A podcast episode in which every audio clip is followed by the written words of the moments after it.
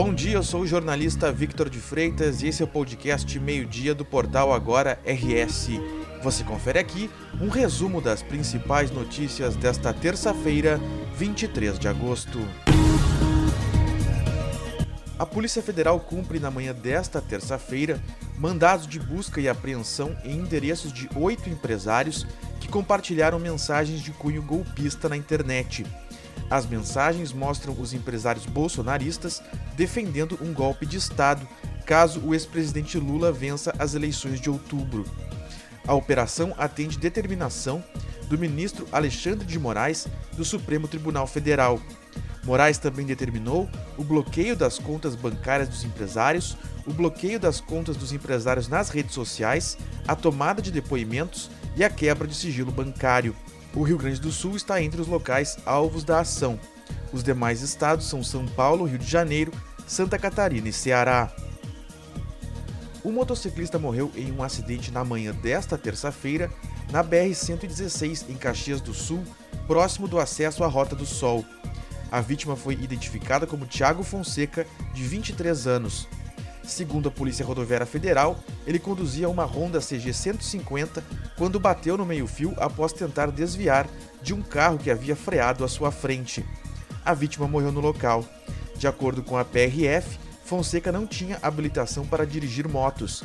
Ele possuía apenas a CNH categoria C, que permite dirigir automóveis e caminhões. Dois serviços do DEMAI afetam o abastecimento de água em Porto Alegre nesta terça-feira. As áreas atingidas ficam nas zonas leste e norte. Na zona leste são nove bairros sem água. A previsão é retomar o abastecimento durante a tarde. O retorno da água pode demorar mais nas partes altas dos bairros atingidos.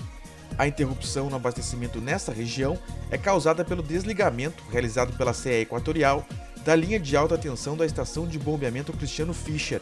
Esta medida foi necessária para retirar uma palmeira no local, onde será construída a nova sala dos painéis de inversores da estação.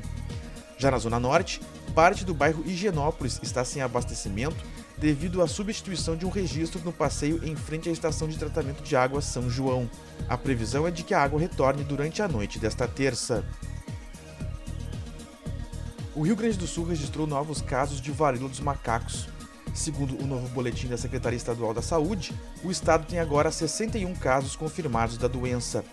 Segundo a secretaria, a doença já foi registrada em 21 municípios gaúchos. Porto Alegre tem o maior número de pessoas infectadas, com 24 casos confirmados.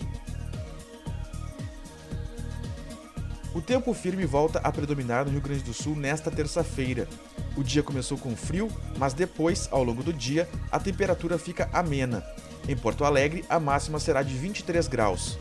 Mas, segundo a previsão, o avanço de uma área de instabilidade vai provocar o aumento de nebulosidade em alguns pontos do estado.